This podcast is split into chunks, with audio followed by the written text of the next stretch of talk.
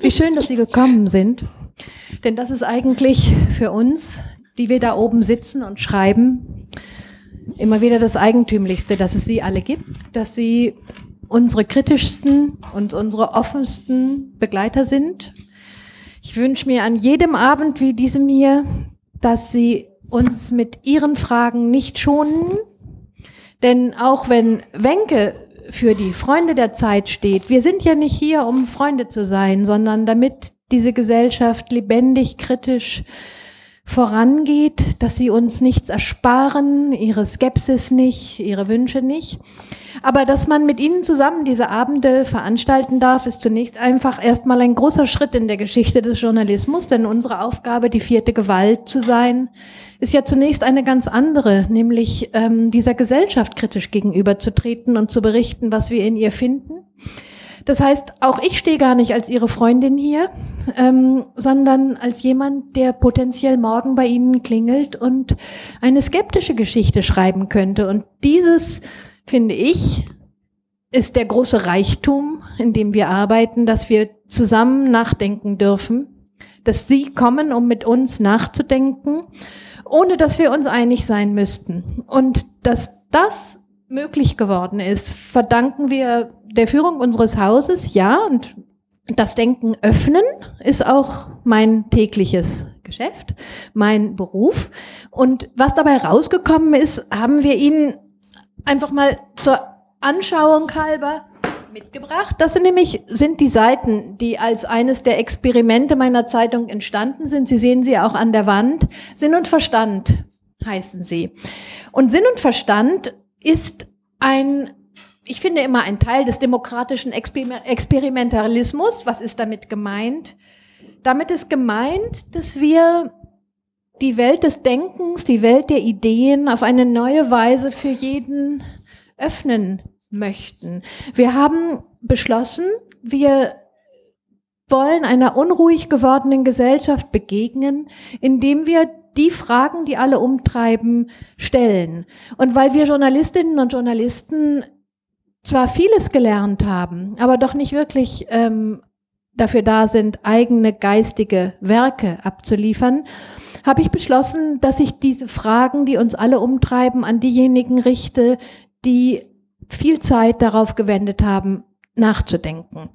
Und Sie sehen deswegen auf all diesen Sinn- und Verstandseiten nun immer eine der großen Fragen, die jemand beantwortet, der wirklich drüber nachgedacht hat. Und ebenso gehört in diese Idee hinein, dass jemand daneben gedruckt wird, der widerspricht, weil er eine ganz andere Auffassung hat. Dieser Gedanke, dass wir nicht einer Meinung sind, sondern dass wir zusammenkommen, um aus unseren Widersprüchen und unseren Spannungen etwas entstehen zu lassen, zwischen uns entstehen zu lassen, ist auch der Gedanke dieser Seiten.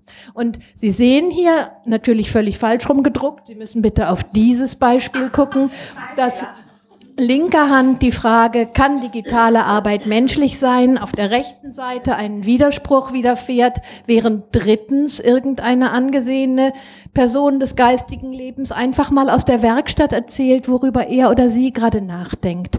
Das also ist Sinn und Verstand in der gedruckten Form.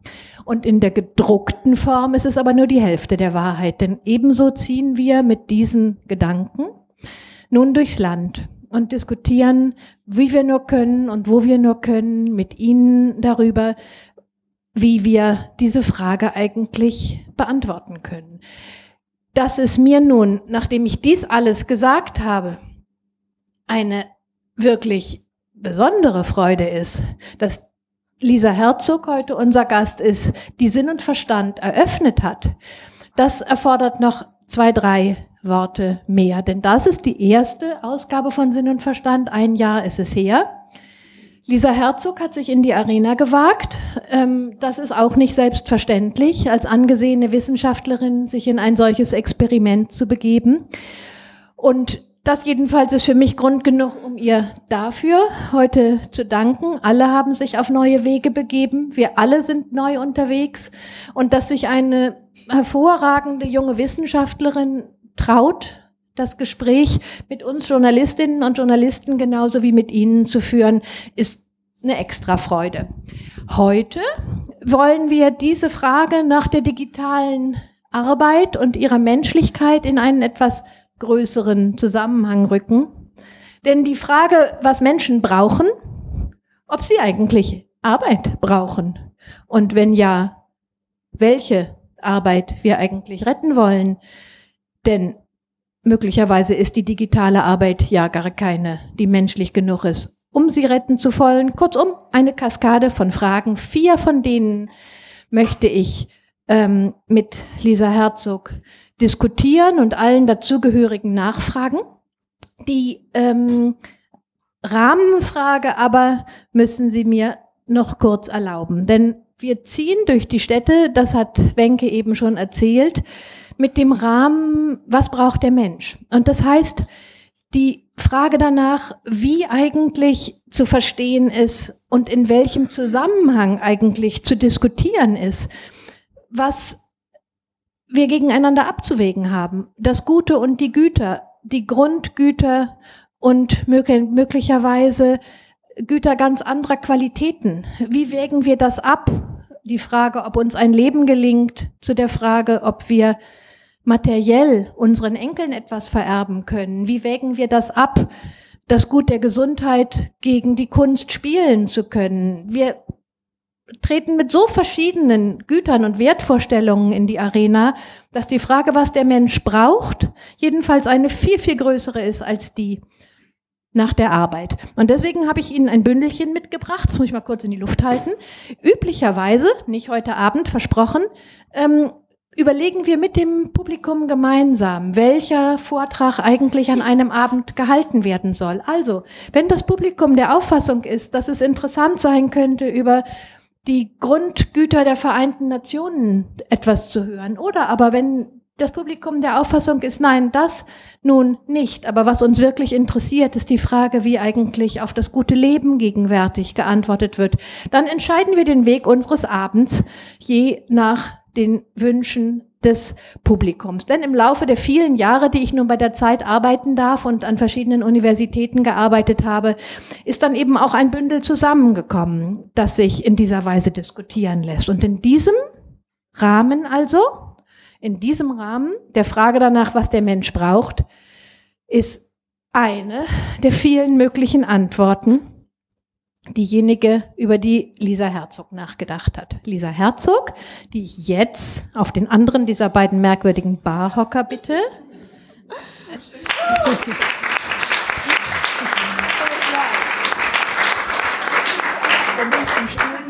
Zunächst und zuerst, Entschuldigung, möchte ich mich für das Du erklären.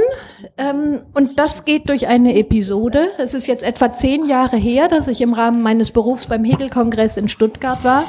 Und beim Hegel-Kongress in Stuttgart saß eine junge Frau vor einem proppevoll gefüllten Saal mit Honoratioren und referierte, sprach über ihr eigentliches Thema, über Märkte im Denken von Adam Smith und Hegel.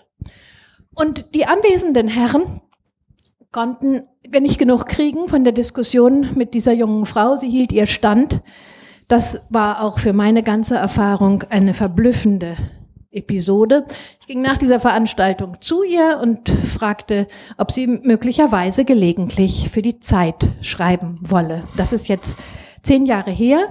Wir arbeiten seither zusammen. Lisa Herzog hat viele große Texte in der Zeit geschrieben, immer wieder als Buchkritikerin gearbeitet. Dabei ist ihr das keineswegs ins Portefeuille getragen, denn sie ist gelernte Volkswirtin, gelernte Philosophin, hat in Oxford promoviert, müsste gar nicht in Zeitungen schreiben, tut es dennoch. Und so kam es, dass wir eines Tages einander das Du anboten, das, über das Sie sich jetzt bitte nicht wundern mögen.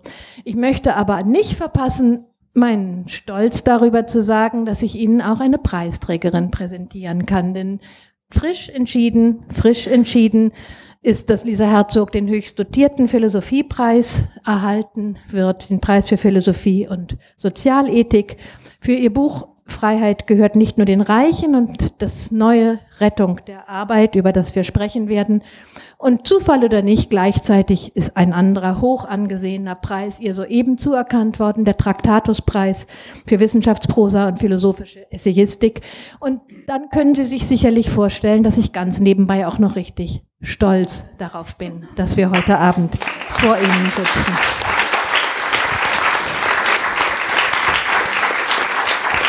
Willst mich im Boden versinken lassen, oder? Das sind seltene Glücksfälle und ähm, einen solchen, glaube ich, darf man dann auch erzählen. Was braucht der Mensch?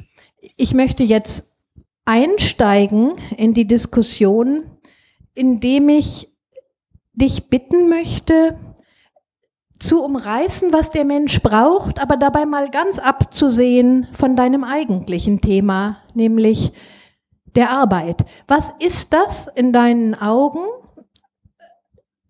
Das Bild eines guten oder gelingenden Lebens. Was prägt in deinen Augen ein Leben, das du gut nennen würdest? Und eben zunächst mal ohne auf die Arbeit zu sprechen zu kommen. Ja, ich glaube, die erste Antwort auf die Frage, was braucht der Mensch, die mir einfällt, ist, der Mensch braucht andere Menschen. Und ein gelingendes Leben ist eines, in dem die Beziehungen zu anderen Menschen, die ja sehr unterschiedliche Formen annehmen, gelingen.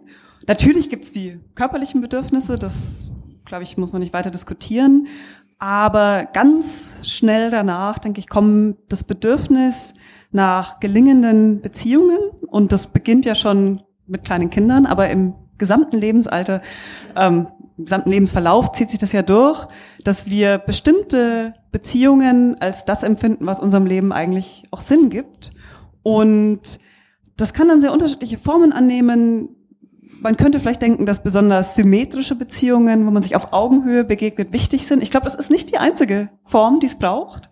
Ähm, aber dass solche Beziehungen möglich sind, dass man die Zeit dafür hat, dass man auch die materiellen Bedingungen hat, um diese Beziehungen entsprechend gestalten zu können, das scheint mir eine sehr, sehr zentrale Sache, von der sich dann ganz viele andere ableiten lassen können. Die materielle Voraussetzung hast du jetzt zunächst nur gestreift. Ähm, zu der könnte man ja zählen eine ähm, bestimmte Form der gesundheitlichen Versorgung. Ähm, ebenso könnte man dazu zählen eine bestimmte ähm, Skala des Lohns, das man monatlich bekommen sollte. Warum hast du zunächst darauf verzichtet, ähm, auf diese materielle Ausstattung eines menschlichen Lebens zu sprechen zu kommen? Ich weiß gar nicht, wieso mir zuerst der Gedanke an die anderen Menschen kam, aber vielleicht deswegen, weil wir oft diese materiellen Grundlagen ja durch andere Menschen vermittelt auch erhalten. Und ich glaube, was bei diesen materiellen Grundlagen auch extrem wichtig ist, ist vielleicht bei vielen Dingen gar nicht so sehr die absolute Höhe, sondern die Sicherheit zu wissen, ich werde da auch in Zukunft entsprechend ähm, versorgt sein. Diese Bedürfnisse werde ich befriedigen können. Und das hängt ja in der heutigen Welt massiv davon ab, wie wir mit anderen Menschen interagieren. Also sind unsere Rechte gesichert, könnte man dann als nächstes ableiten, damit wir diese Bedürfnisse anderen Menschen gegenüber vertreten können. Ähm, welche Ansprüche können wir an wen erheben? Welche Sicherheitsnetze haben wir? Ist das rein privat organisiert? Ist es staatlich organisiert? Wie sieht all das aus? Aber wir sind ja keine Robinson Crusoes, die ihre materiellen Bedürfnisse irgendwie für sich alleine befriedigen könnten, sondern das passiert auch in sozialen Beziehungen. Also wäre das denkbar, dass man sich ein Bild vom guten Leben, wie du es jetzt eben umrissen hast, machst, ohne überhaupt über Arbeit zu sprechen? Oder? Nein, das, also zumindest nicht für alle Menschen. Ich mhm. glaube, es gibt Menschen, die aus verschiedenen Gründen nicht arbeiten können und für die kann es auch gelingendes Leben geben. Aber irgendwie müssen diese materiellen Bedürfnisse ja auch befriedigt werden. Und ich glaube nicht, dass wir je dahin kommen werden, dass die Roboter das vollkommen erledigen könnten. Aber selbst wenn das so wäre, gehört zu dem, was einen mit anderen Menschen verbindet, ja oft, dass man gemeinsam bestimmte Projekte verfolgt, be bestimmte Tätigkeiten ausübt für andere, mit anderen.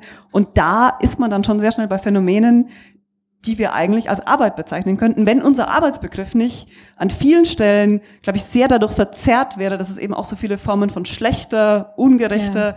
die Marxisten würden sagen, entfremdeter Arbeit gibt, dass wir da schon immer an ganz bestimmte Arbeitsformen denken. Aber wenn man den Arbeitsbegriff erstmal ganz unvoreingenommen zu denken versucht, dann wäre das in dem Sinne schon Teil jedes gelingenden, äh, beziehungsweise eben nicht jedes, weil pflegebedürftige, körperlich behinderte Menschen da sicher noch anders zu behandeln sind, aber das mhm. Normalfalls des gelingenden Lebens. Aber jetzt hast du schon angesprochen, dass wir uns an den Begriff der Arbeit schon ranpirschen müssen, um etwa zu ahnen, worüber wir eigentlich reden. Denn, um es mal an einem Beispiel zu sagen, das jetzt viel diskutiert worden ist, ich ähm, will das am Beispiel des ähm, marxistischen ähm, Publizisten Paul Mason kurz illustrieren. Paul Mason ähm, ist zum Beispiel der Auffassung, dass das Leben menschlicher werden kann, dadurch, dass man von Arbeit befreit ist, dass einen die digitale Digitalisierung ähm, von manchen Arbeitsformen befreit. Also wir müssen uns schon darüber unterhalten, was wir über Arbeit verstehen, um und was wir unter Arbeit verstehen, um überhaupt einschätzen zu können, wie wir sie letztlich bewerten wollen. Willst du das bitte mal versuchen zu umreißen, was du selber für charakteristisch hältst, wenn du den Begriff Arbeit verwendest? Ja, also ich habe sehr lange drüber nachgedacht, als ich an dem Buch gearbeitet habe, ob ich eine klare Einsatzdefinition von Arbeit hinkriege und ich bin gescheitert. Ähm, ich glaube, Arbeit ist das, was bei Wittgenstein Familienähnlichkeitsbegriff heißt, also die Art Begriff, wo wir ganz klare paradigmatische Fälle bestimmen können und wo wir auch Fälle bestimmen können, wo wir sagen, ja, das ist irgendwie so ein Graubereich, ein Grenzbereich, aber wo wir nicht eine Definition mit notwendigen und hinreichenden Bedingungen liefern können, die alle Fälle richtig erfassen würde. Ich denke, zentral ist, dass es um das Verändern der Umwelt geht, aber dann ist man schon wieder in der Bredouille, geht es nur um die materielle Umwelt, es kann auch die symbolische Umwelt verändert werden, sonst wäre das, was wir hier machen, keine mhm. Arbeit. Genau. Wer weiß, denken vielleicht manche. Ähm, und in der heutigen Welt ist es schon in einem sehr hohen Maße auch charakteristisch für Arbeit, dass sie eben nicht alleine passiert, sondern in Kontexten, in denen die eigene Arbeit sozusagen zusammengeschlossen wird mit der Arbeit anderer Menschen und dann eigentlich erst in dieser Gesamtkonstellation auch wirklich Sinn ergibt. Denn das, was viele Einzelne von uns tun, lässt es, es ist überhaupt nur möglich, weil andere Menschen andere Arbeiten erledigen und es ist auch nur sinnvoll, weil andere Menschen andere Arbeiten erledigen. Ähm, und dieser soziale Charakter von Arbeit, das ist was, was in den ganzen Definitionen, die die Ökonomie verwendet und ja. die einfach gesellschaftlich sehr, sehr wirksam geworden sind, eigentlich überhaupt nicht vorkommt. Und das war eines der Motive für mich, mich mit diesem Thema genauer auseinanderzusetzen, dass die Ökonomie Arbeit wirklich wie so einen physikalischen Faktor sieht und dass es Menschen sind, die diese Arbeit erledigen und dass Menschen das in der Regel gemeinsam tun, kam da irgendwie nicht vor und das hat mich gewurmt und da wollte ich drüber nachdenken. Also bevor wir uns jetzt auf dieses schwierige Gelände begeben, ob Menschen Arbeit brauchen, würde ich aber doch noch kurz dich festnageln wollen auf die Frage, ob wir denn auf die ökonomische Seite des Begriffs verzichten wollen. Ist Arbeit das, wofür man Lohn oder Gehalt bekommt, um es mal ähm, in Zahlen zu sagen? Das ist sicher eine wichtige Dimension der Debatte, die wir brauchen, aber darauf beschränken würde ich es nicht. Mhm. Und ich würde auch sehr dagegen plädieren, Arbeit rein unter ökonomischen ähm, Aspekten zu betrachten. Und ich meine, diese Rede von der Abschaffung der Arbeit, die ist dann plausibel, wenn man eben rein auf das kapitalistische Lohnverhältnis fokussiert. Dann würde ich sagen, ja, vielleicht wäre das schön. Aber dann würden andere Formen von gemeinsamer Tätigkeit entstehen. Auch Paul Mason würde wahrscheinlich weiter Bücher schreiben ähm, und hätte ein Publikum dafür. Und das wäre auch eine Form von Arbeit.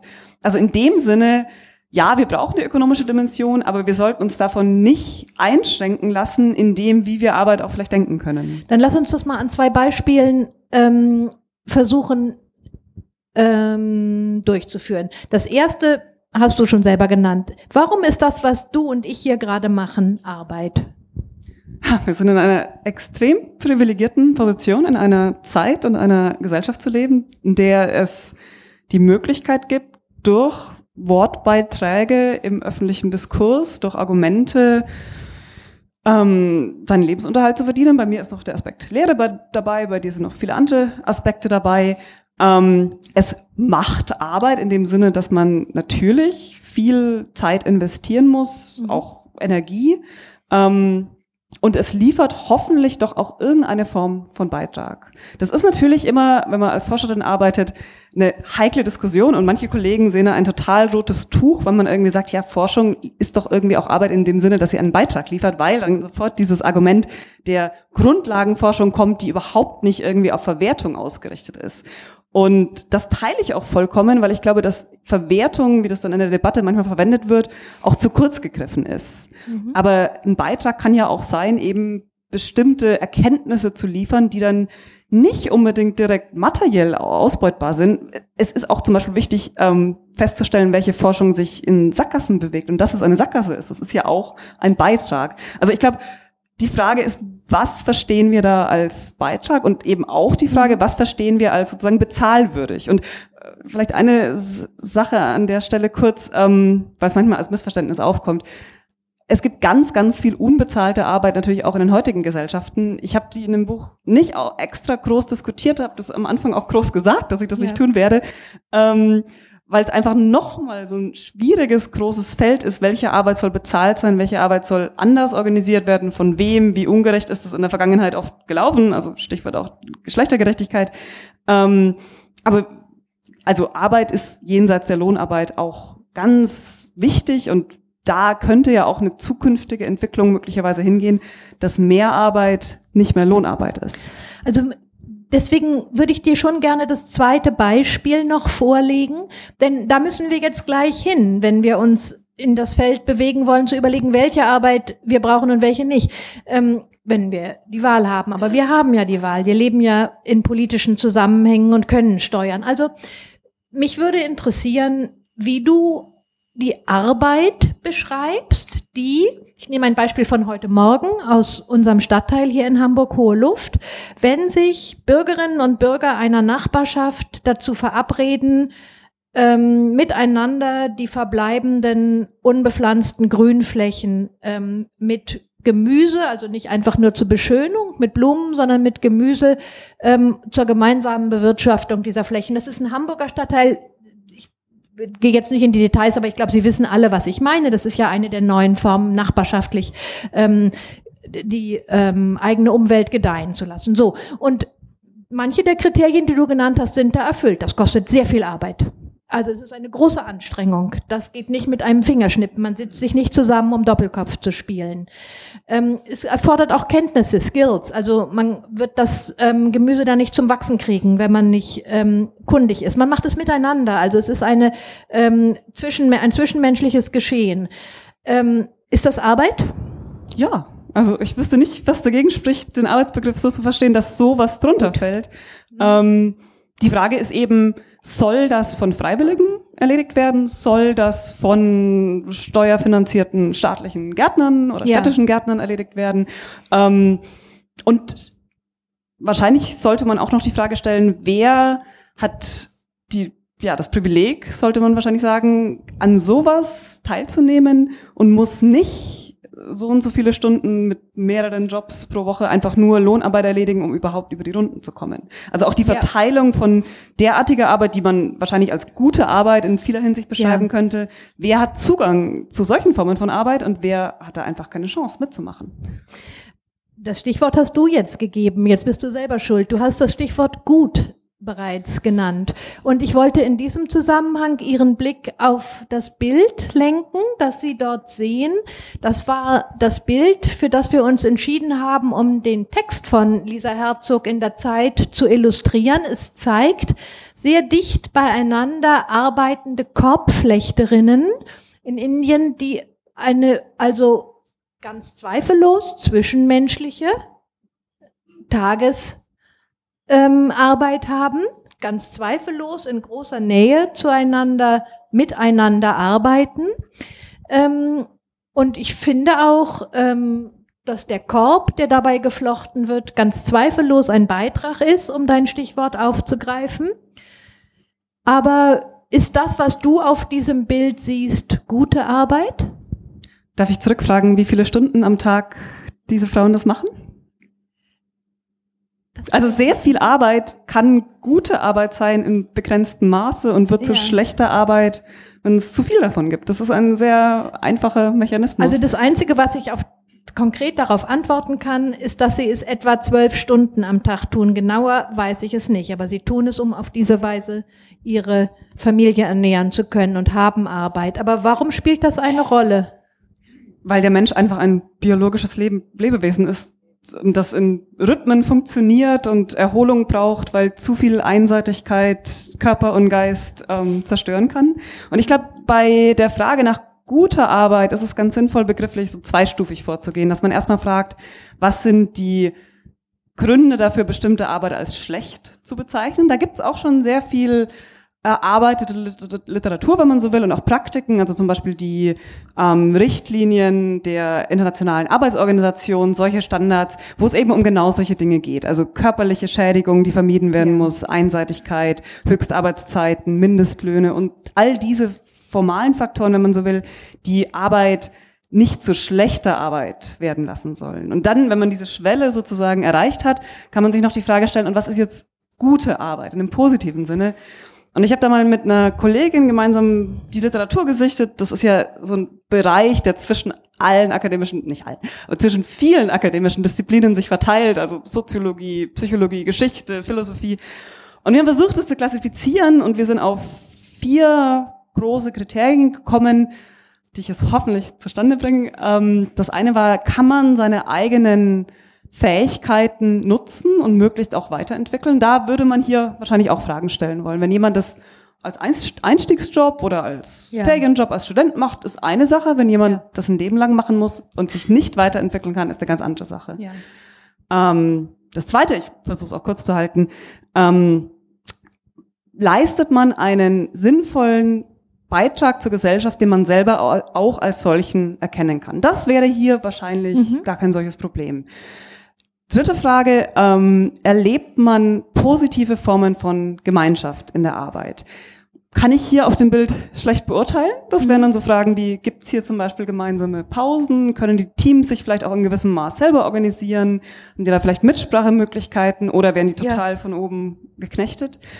Und die letzte Dimension, und die ist hier auch eher kritisch, ähm, erhält man auch soziale Anerkennung für die Arbeit. Es kann ja sein, dass man was tut, was man durchaus selber als sinnvoll empfindet, wo man auch Argumente dafür anführen kann, wieso das einen Beitrag leistet, der aber gesellschaftlich nicht anerkannt wird. Und umgekehrt kann es sein, dass man soziale Anerkennung erfährt und der Job irgendwie als sehr cool und sexy empfunden wird von anderen, während man selber aber eigentlich das Gefühl hat, man leistet da keinen sinnvollen Beitrag. Also da gab es ja jetzt dieses, äh, diesen Essay von David Craver über Bullshit-Jobs. Ähm, also der hat die Frage aufgeworfen, gibt es nicht eine ganze Menge Jobs in unserer Gesellschaft, wo die Leute, die sie selber ausüben, eigentlich der Meinung sind, die Welt wäre besser, wenn sie diesen Job nicht machen würden. Und er schrieb das so, und ich meine, Craver ist ja Anarchist, das heißt, für den fallen auch alle Logistik- und Verwaltungsjobs und sonst wie unter diese Kategorie. Der geht da vielleicht ein bisschen weit, aber die Grunddefinition kann man erstmal annehmen.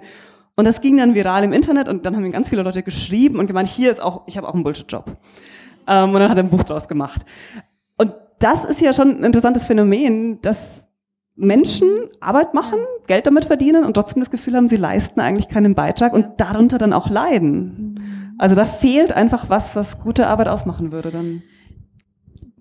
Jetzt sind wir auf der Piste, ähm, auf der ich finde, dass es richtig schwierig wird. Denn die Unterscheidungskriterien zwischen der Arbeit, die Menschen brauchen, und der Arbeit, von der Menschen sich befreien wollen, und dann schließlich drittens derjenigen Arbeit, die ihnen vielleicht weggenommen wird, weil sie überflüssig werden. Das ist das, was wir jetzt vorhaben. Und das ist ein, ein steiniger Weg. Ähm, allerdings ähm, bin ich zuversichtlich, dass wir den jetzt ähm, beschreiten können. Denn es sind sehr viele Kriterien bereits auf dem Tisch.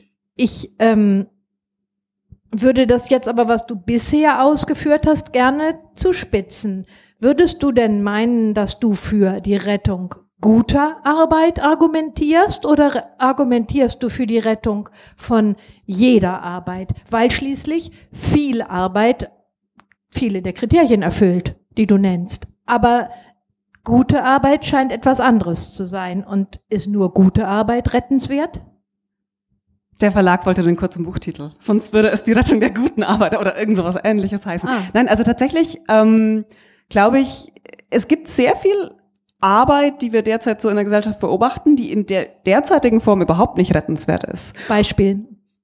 Bankensystem. Nein, Entschuldigung. Ich hoffe, ich habe es hier niemand beleidigt im Raum. Ich glaube, es gibt auch im Bankensystem durchaus sehr sinnvolle Jobs, aber ich glaube, dort finden sich auch Jobs, deren Sinnhaftigkeit man sehr bezweifeln könnte.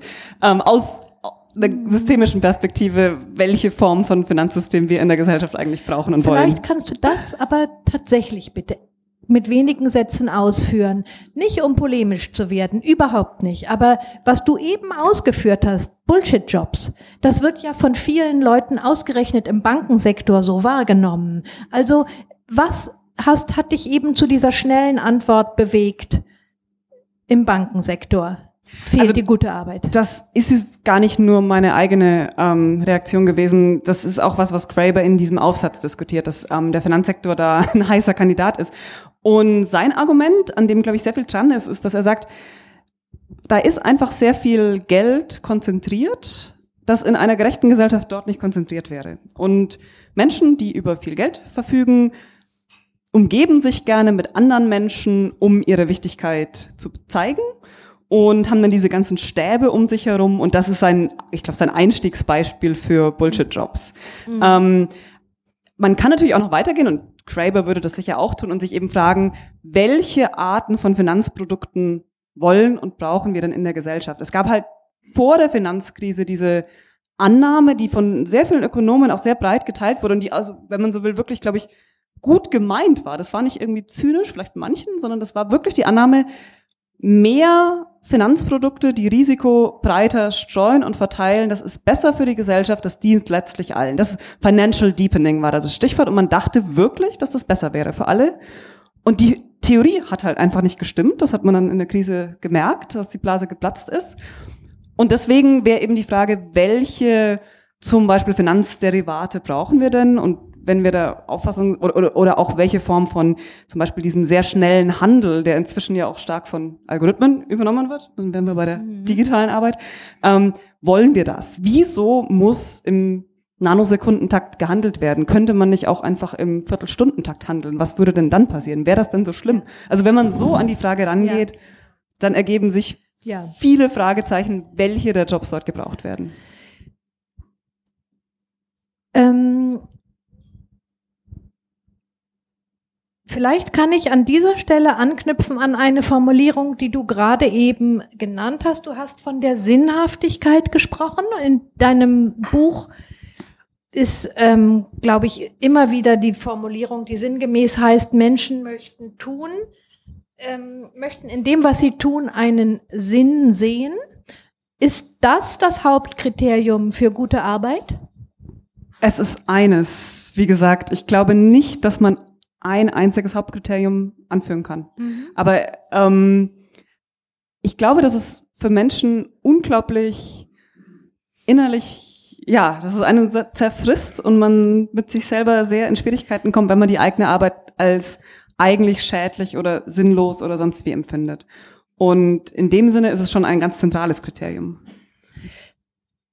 Ich habe eben in meiner in der Formulierung meines Satzes gezögert, weil ich selber noch nicht ganz genau weiß, wo eigentlich jetzt in deiner Argumentation die Abwägung ansetzen kann, ein Grundeinkommen ja oder nein. Denn man könnte ja eigentlich sagen, wer solche Bullshit-Jobs ausübt, wer Tätigkeiten ausübt, deren Sinnhaftigkeit er nicht mehr erkennen kann oder sie, dem oder der wäre doch am ehesten geholfen, wenn man sagen würde, das wird ein Mensch, der vielfach tätig ist, zum Beispiel, indem er oder sie sich mal wieder ans Klavier setzt, dieser Garteninitiative beitritt, mehr Zeit mit den Kindern verbringt. Sie kennen diese Beispiele alle. Aber materiell wäre das Grundeinkommen dann die Basis, um ähm, an die Stelle der Lohnarbeit zu treten. Das könnte ja die Konsequenz sein aus dem, was du eben ausgeführt hast. Würde man nicht sagen können, ähm, Wer keine gute Arbeit hat, der soll doch sicher sein, dass ein Grundeinkommen ihm ermöglicht, ein tätiges Leben zu führen. Ja, ich glaube tatsächlich, dass die Möglichkeit aus schlechten Jobs oder Jobs, die auch einfach nicht zur eigenen Lebenssituation oder zu, zu den eigenen Wertvorstellungen passen, aussteigen zu können, mit das stärkste Argument für ein bedingungsloses Grundeinkommen ist. Aber die Debatte ist natürlich weiter und es gibt auch sehr viel mehr Fragen und vor allen Dingen natürlich auch die nach Finanzierbarkeit. Und ich glaube, um diese, diese Exit-Option, wie das dann nach Hirschmann heißt, ermöglichen zu können, müsste es vielleicht gar nicht unbedingt bedingungslos sein. Denn es, es gibt ja verschiedene Formen von Exit.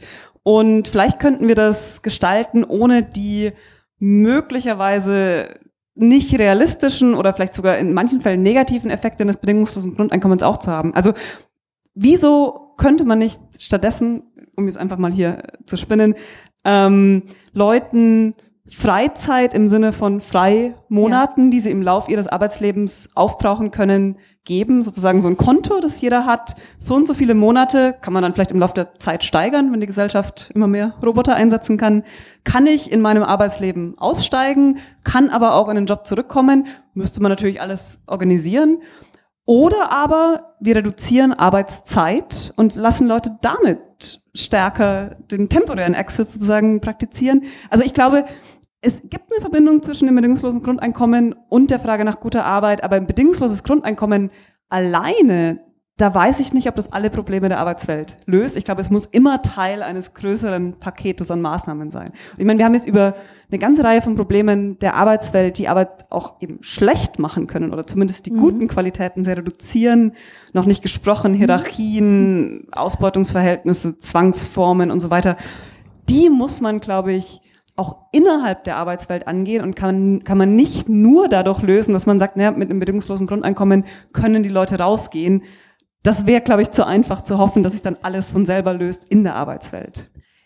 Also da kommen wir ganz bestimmt gleich in aller Ruhe hin, uns zu überlegen, wie müsste eigentlich in der Arbeitswelt ähm, politisch gestaltet werden, um Kriterien des guten Arbeitens, der guten Arbeit zu erfüllen.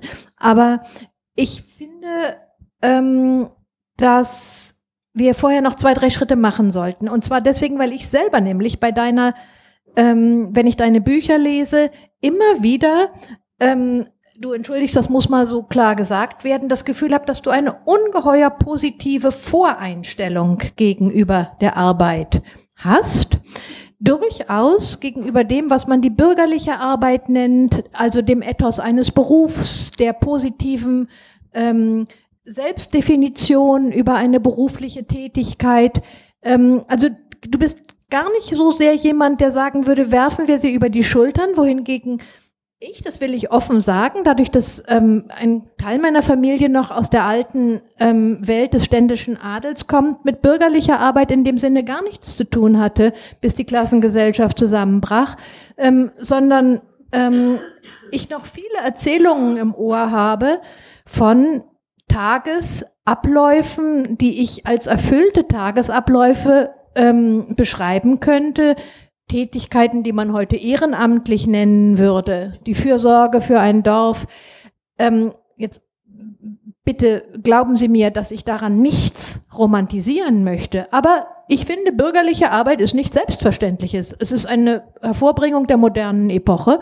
Und ähm, Herrgott nochmal, also viele Leute haben nie am Arbeitsmarkt teilgenommen und trotzdem gefunden, dass sie ein erfülltes Leben führen, was kein Plädoyer für die bürgerliche Hausfrau gewesen ist. Aber ich möchte das Feld umreißen, in dem wir uns bewegen. Ich möchte schon, dass wir alle Optionen vor Augen haben. Und du, nach allem, was ich von dir lese, bist eigentlich jemand, der der Arbeit sehr positiv gegenübersteht. Und deswegen meine ich, du solltest uns noch mal ein bisschen erklären, warum du eigentlich ähm,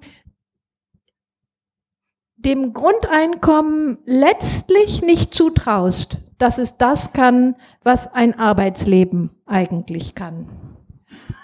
Ich glaube, da gibt es zwei Ebenen einer Antwort. Die erste ist küchenpsychologisch und ist, dass ich protestantisch erzogen bin. Ähm, und ich weiß nicht, ob ich mich dafür entschuldigen das soll. Nicht, das bin ich auch. ja, okay, aber ich bin nicht, ich habe keinen adeligen Hintergrund, vielleicht deswegen. Ähm, nee, aber jetzt die, die systematische Antwort. Ähm, mich interessiert die Frage, welche Modelle für die Masse der Bevölkerung realistisch sind. Und ja. ich glaube tatsächlich, dass wir, wenn wir egalitäre Verhältnisse in der Arbeitswelt und um die Arbeitswelt herum als erstrebenswert betrachten, wir um eine Diskussion von Lohnarbeit auch nicht komplett herum, herumkommen. Denn irgendjemand ja. wird auch, wenn es ein bedingungsloses Grundeinkommen gibt, noch Arbeit in einem relativ traditionell bürgerlichen Sinne verrichten müssen. Dann ist immer die Frage, wer hat Zugang zu den weniger ähm, verbürgerlichten Zuständen? Sind es ähm, die heutigen Adligen, sozusagen der Geldadel? Oder wie, also wie ja. entscheidet man über Zugang? Ja. Ähm, aber, und das ist ein sehr großes Aber, weil ich glaube, dass da auch vielleicht eine Vermittlung da ist. Ich glaube, dass die Chancen auf eine Reduktion der Arbeitszeit, also Arbeit jetzt im Sinne der Lohnarbeit, mhm. dass das durchaus dann eben auch egalitär in Zukunft für größere oder für hoffentlich die ganze Bevölkerung möglich sein könnte, wenn man sich historisch anschaut, die Fünf-Tageswoche ist ja keine Selbstverständlichkeit. Mhm. Und vielleicht kommt uns in, weiß nicht, 30 Jahren die Viertageswoche genauso selbstverständlich vor wie heute die Fünf-Tageswoche. Ähm, das ist einfach die Richtung, von der ich glaube, dass sie mit den egalitären Grundintuitionen, die ich habe und mit der eben mit der Überzeugung, dass bestimmte Arten von Arbeit einfach auch weiterhin werden erledigt werden müssen und nicht an die Roboter delegiert werden können, wie ich das am besten oder wo ich einfach die größte Chance sehe, diese unterschiedlichen Aspekte zusammenzubringen. Mhm. Also ich selber würde eben den Wert von bürgerlicher Arbeit wahrscheinlich etwas tiefer verordnen, ähm, als du das tust, kann aber ganz und gar nachvollziehen, was deine Kriterien sind. Ich möchte dir aber ein Kriterium vorschlagen und wüsste gerne, wie du darüber denkst. Ähm, wer selber versucht hat, ein Familienleben zu führen mit Kindern und Alten, dem Beruf, der weiß, wie stark phasenabhängig ein Leben geführt wird, dass man permanent umgewichten muss, je nachdem, ob jemand eingeschult wird oder das Lebensende begleitet, je nachdem, ob man gleichzeitig eine ganz andere Verpflichtung in dem Ehrenamt hat. Kurzum, die Übergänge, so scheint es mir, sind eigentlich eine besondere ähm, erkämpfenswerte ähm, Merkmal der, ähm, unserer, unseres Lebens als tätige Menschen, dass wir wechseln können zwischen den Sphären, dass wir zwischen Arbeits Modi, Arbeitsformen, Tätigkeitsweisen wechseln können und nicht festgelegt sind auf nur eine, der wir uns unterwerfen müssen. Würdest du dem zustimmen? Also, oder ist das mit deiner Vorstellung von ähm, guter Arbeit nicht zu vereinbaren? Müsste man die sozusagen stets jeden Tag ähm, verbindlich an einem und demselben Ort ausführen, um ähm, das zu tun, was getun werden muss, was getan werden muss, um es mal protestantisch auszudrücken? Also die Antwort auf die letzte Frage ist auf jeden Fall nein. Ja. Wobei, also diese Frage nach, du hast es gesagt, Arbeit, die getan werden muss. Es ist eine wirklich philosophisch ziemlich schwierige Frage, ja. was man mit Arbeit die getan werden muss, die auch ja. nicht gut ist, ja. in der Gesellschaft eigentlich macht. Ich habe eine Doktorandin, ähm, die argumentiert in ihrer Doktorarbeit dafür, dass wir solche Arbeit gleich verteilen sollten, also ja. sprich Dienstmonate für alle. Ähm, weil das nicht durch Geld ausgeglichen werden kann, weil es um Lebenszeit geht. Und ich war am Anfang so ein bisschen skeptisch, skeptisch, mhm. aber ich glaube, sie ist dabei, mich zu überzeugen mit dieser Annahme.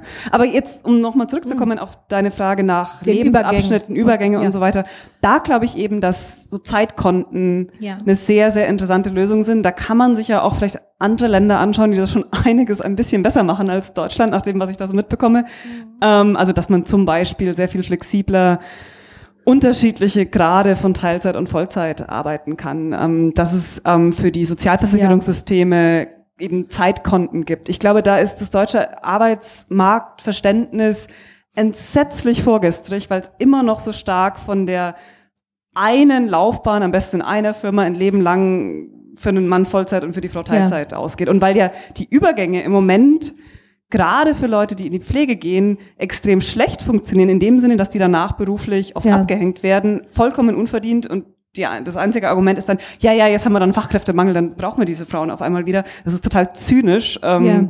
weil da einfach sehr viel schief geht und insofern Zeitmanagement. Wie gehen wir als Gesellschaft mit Arbeitszeit um? Das ist, glaube ich, die entscheidende mhm. Frage. Und dann kriegt man da sehr viele Dinge auch zusammen ohne dass ein bedingungsloses Grundeinkommen jetzt die alleinselig machende Lösung wäre. Es kann vielleicht Teil des Ganzen sein. Jetzt wäre es schön, wenn du kurz bei einem kleinen ähm, Experiment ähm, mitmachen würdest. Ich würde gerne dich mit einem deiner eigenen Sätze jetzt konfrontieren, die du geschrieben hast, und dich dann bitten, nochmal jetzt diesen ersten Teil dann zusammenzufassen, um zu sagen, wofür lohnt es sich, zu kämpfen. Denn das ähm, ist ja auch immer einer der Stränge in Lisa Herzogs Arbeit, dass das immer eine politisch gestaltbare Welt ist, in der sie lebt und schreibt. Und deswegen kann man immer benennen, wofür es sich zu kämpfen lohnt. Also, du hast geschrieben, dass ich ein bestimmtes Modell des Lebens erledigt habe. Und dann möchte ich dich als nächstes fragen und stattdessen, wofür lohnt es sich zu kämpfen? Also, du hast geschrieben, das Modell des sich tot arbeitenden Familienvaters, für den das Leben nur im Urlaub und Politik am Wochenende stattfindet, hat sich erledigt. Wofür lohnt es sich stattdessen zu kämpfen? Ja, ich glaube, da haben wir viele Aspekte jetzt gerade schon diskutiert. Ähm, mehr Freizeit für die Familienväter. Ähm, es ist ja immer noch so statistisch, dass Männer nach der Geburt eines Kindes mehr arbeiten und Frauen weniger. Ähm, da läuft, glaube ich, ganz viel schief. Ähm, manchmal fragt man sich so ein bisschen, was da eigentlich der gesellschaftliche Wille ist. Wieso haben wir immer noch dieses Ehegattensplittering? Was passiert da eigentlich? Ähm, aber ich, ich würde sagen, ähm, le letztlich ist es eine Wählerentscheidung. Also ich meine, letztlich stimmen wir alle für oder gegen Parteien, die da unterschiedliche Vorstellungen haben. Aber meine Vorstellung wäre, mehr Flexibilität und gleichzeitig mehr Gerechtigkeit im Zugang zu unterschiedlichen Formen von Arbeit, ähm, die dann eben von den Individuen stärker selbstbestimmt ähm, gelebt werden können. Und ähm, eine Sache, die ich in dem Buch noch nicht so sehr diskutiert habe, aber die mir in letzter Zeit einfach noch sehr stark auch durch den Kopf gegangen ist. Ähm, es gibt ja auch jetzt diese Debatte, ähm, wie verhält sich die Zukunft der Arbeit zur Zukunft einer klimafreundlicheren Wirtschaft. Ich fand es total interessant, dass es inzwischen das Argument gibt, weniger Arbeit könnte auch CO2 sparen. Allein schon die Pendelwege, wenn wir alle eine Viertageswoche hätten und nicht eine Fünftageswoche. Mhm. Ähm, einziges Problem ist, wenn die Leute in ihrer Freizeit dann ständig durch die Welt fliegen. Das, also es ist, glaub, ich glaube, es gibt empirisch da noch viel zu untersuchen. Aber das, das wäre sozusagen auch noch eine Randbedingung, und zwar eine, die wir sehr, sehr, sehr ernst nehmen müssen, wenn wir über die Zukunft einer zeitlich flexibleren und mhm. nicht mehr so sehr durch Rollenmodelle starr festgelegten Arbeitswelt nachdenken. Und jetzt müssen wir einen Schritt machen, denn tatsächlich ist ja da ein neues großes Tier im Raum. Und wir können nicht mehr so tun, als sei die Arbeit nur die Frage nach der Bepflanzung unseres Stadtteils mit Gemüse, sondern ähm, und die Frage, wer es heute schafft, die Kinder vom Kindergarten abzuholen, sondern das große Tier im Raum ist die Digitalisierung.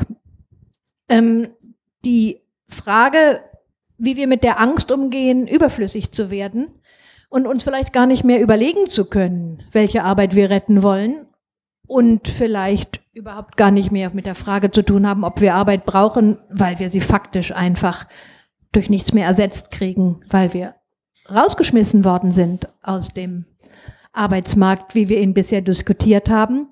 Und an dieser Stelle, ähm, nachdem ich eben zwei skeptische Worte über deinen so positiven Arbeitsbegriff gesagt habe, bin ich ganz fasziniert von deiner Perspektive auf die Arbeit und würde dich jetzt einladen wollen, dass wir das ausfalten, denn du bist gar nicht jemand, der der Angst den größten Raum beimessen will, dass Menschen in Zukunft nur noch Anhängsel von Maschinen sind, wie Marx es ausgedrückt hat. Du sagst, die Digitalisierung bietet auch historische Chancen. Und ich würde gerne versuchen, mit dir jetzt zu entwickeln, wo die Chancen in dieser extrem schwierigen und komplexen neuen Veränderung von unser aller Leben liegen. Darf ich kurz Bitte. Nachhaken oder einhaken? Ähm, ich, es klang jetzt so, als würde ich die Angst gar nicht teilen oder vielleicht auch nicht ernst nehmen, aber da möchte ich kurz ähm, sagen, dass das stimmt nicht und ich ja. glaube, dass wir da eine unglaublich wichtige gesellschaftliche Gestaltungsaufgabe vor uns haben, damit diese Situation, vor der diese Angst da ist, nicht eintritt. Und wenn die Dinge einfach so weiterlaufen und man einfach nur das Ganze als Naturereignis behandelt, ja, die Digitalisierung kommt jetzt und dann ist sie da und wir können nichts machen, dann weiß ich auch nicht, wie viel Arbeitslosigkeit das erzeugen wird. Ich glaube, dass manche der Vorhersagen ein bisschen übertrieben sind und so. Und wenn man sich die Studien genauer anschaut, dann sieht man, geht es eher um einzelne Tätigkeitsfelder und so. Aber dass da Umbrüche bevorstehen, die auch Verlierer erzeugen können, das will ich überhaupt nicht klar. irgendwie klein machen. Das nur kurz. Ganz klar. Mhm.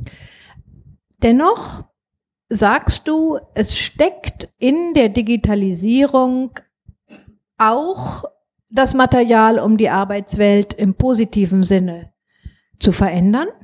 Nicht nur, um von sklavenähnlicher Arbeit zu befreien, dadurch, dass man bessere Maschinen etwa beim Weben oder beim Flechten einsetzen kann, nicht nur in dem Sinne. Ähm, dein Punkt ist der Einfluss der Arbeitnehmerinnen, der ausgeweitet werden könnte auf die Unternehmen, in denen sie arbeiten. Kannst du das ausfalten? Was kann das für ein Einfluss sein? Was können das für Teilhabe oder Mitspracherechte sein?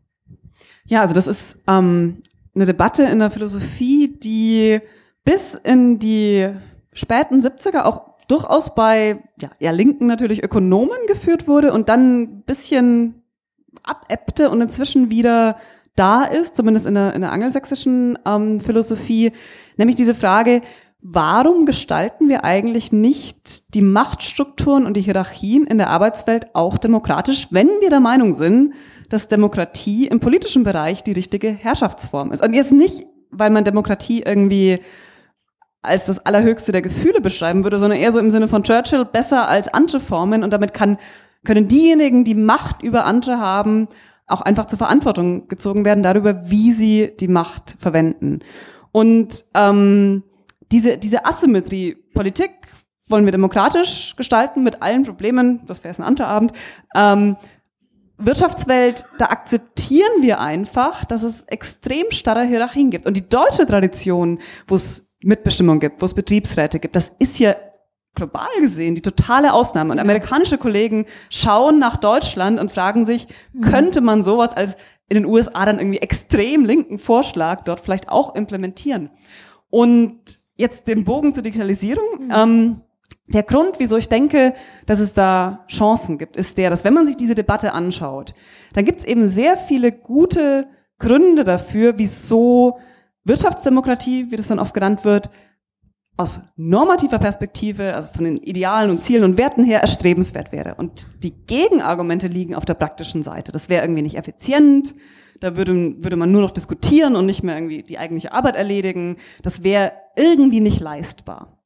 Und digitalen Tools verliert dieses Gegenargument an Gewicht, insofern wir digitale Tools verwenden können, um die Abstimmung zwischen größeren Menschenmengen zu gestalten. Also allein eine Online-Abstimmung, wie schnell Sie die mit sehr vielen Menschen machen können im Vergleich zu einer Papierabstimmung, die Sie organisieren müssen, ist auch manipulationsanfällig. Das ist ein wieder anderes Thema. Aber im Prinzip gibt es da sehr viele Möglichkeiten. Man kann online diskutieren, man kann dezentral Informationen sammeln. Das heißt, diese ganzen Hindernisse, wo bei sozusagen Papierdemokratie oder Demokratie, die sich dann in Townhall-Meetings irgendwie äußern müsste, immer der Einwand kam, das dauert zu lange, das ist zu teuer, das ist zu ineffizient. Vieles davon lässt sich eigentlich nicht mehr aufrechterhalten an Einwänden, wenn man sagt, nein, wir können vieles davon digital gestützt machen.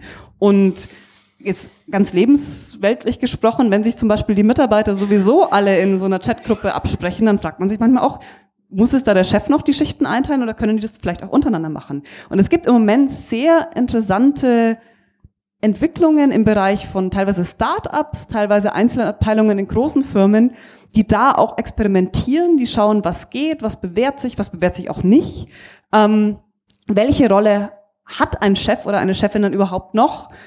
Könnte man die vielleicht auch wählen? Da wird im Moment wirklich spannendes Zeug gemacht und wir versuchen in einem Projekt auch das ähm, so ein bisschen zu erforschen. Wir versuchen Interviews mit Leuten zu machen, die da ähm, an solchen Experimenten teilnehmen und zu verstehen, was könnten Modelle sein, die man wirklich auf breiterer Basis anwenden könnte.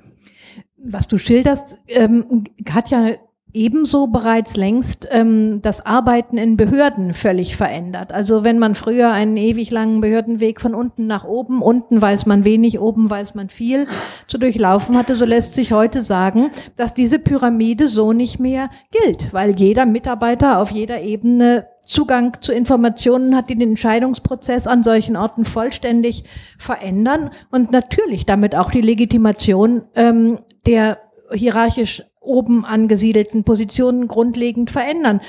Ähnlich aber auch der Lehrprozess an den Universitäten und in einer Zeitung wie unserer ist das natürlich auch sehr zu spüren. Also die Digitalisierung ist für uns keineswegs nur ein Gespenst, das ist sie auch. Darüber ließe sich viel sagen.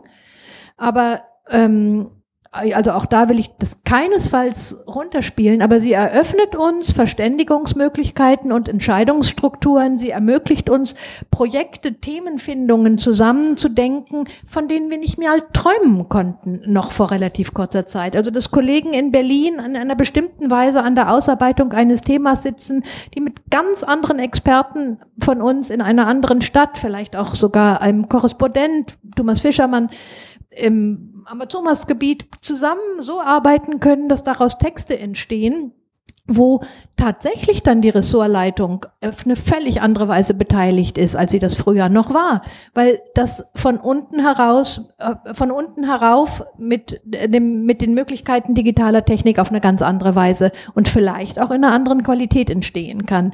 Das kann ich unmittelbar nachvollziehen, aber mir scheint ein anderer Aspekt, von dem du sprichst, mindestens genauso entscheidend zu sein, nämlich die Frage der Eigentümerschaft an den Daten und an den Netzen, von denen die digitale Welt geprägt ist. Und an dieser Stelle würde ich gerne ähm, so ein paar Hinweise von dir haben, die beschreiben, wie müsste denn das Eigentum an Daten gestaltet sein, damit digitale Arbeit menschlich ist? Du hast viel geschrieben über Genossenschaften und deren besonderen Wert, Eigentumsformen zu variieren. Wie lässt sich da in der digitalen Welt nach Ansätzen für die Menschlichkeit ähm, suchen, wenn man ähm, davon ausgeht, dass wir bisher mit knallharten Monopolen an Dateneigentum zu tun haben? Ja, das ist, äh, glaube ich, eine der härtesten Fragen in dem Bereich, weil insbesondere bei allen Aktivitäten, wo irgendwie künstliche Intelligenz eingesetzt werden soll, diejenigen Akteure, die über mehr Daten verfügen, einen Vorsprung haben, weil sie mehr Daten haben, auf denen sie die Algorithmen lernen lassen können und sie im Zweifelsfall dann schneller und besser ihre Ergebnisse erzielen können, zumindest wenn das einfach so ungeregelt ähm, passiert. Das heißt, da gibt es eine natürliche Tendenz dazu, dass sich Monopole oder zumindest sehr starke Vormachtstellungen einzelner Firmen bilden. Ähm, ich hatte lange auch gedacht, dass man das Ganze in den Begriff des Dateneigentums ja. fassen müsste. Da hatte ich eine sehr interessante Diskussion mit einem Juristen, der sagte zu mir, das passt überhaupt nicht mehr mit dem zusammen, wie die Firmen da im Moment agieren. Denn sobald man da über Eigentum redet, muss man das erstmal genau definieren, was das denn eigentlich ist, diese Datensätze. Und das ist äh, total kompliziert und alles. De facto ist es einfach sozusagen die, die Verfügungsgewalt über Daten. Also da geht's dann um so Fragen wie, auf wessen Server, auf einem öffentlichen Server oder auf einem Server einer Autofirma liegen zum Beispiel die Daten, die unsere Autos heutzutage die ganze Zeit schon erzeugen. Also diese ganzen Sensoren in den Autos, das, da werden ja Datenschätze ohne Ende erzeugt. Die Frage ist, gehören die den Autofirmen ja. oder gehören die oder also gehören ist ja wieder die Rede von Eigentum. Also wer hat Zugriff darauf? Wie wird das gestaltet?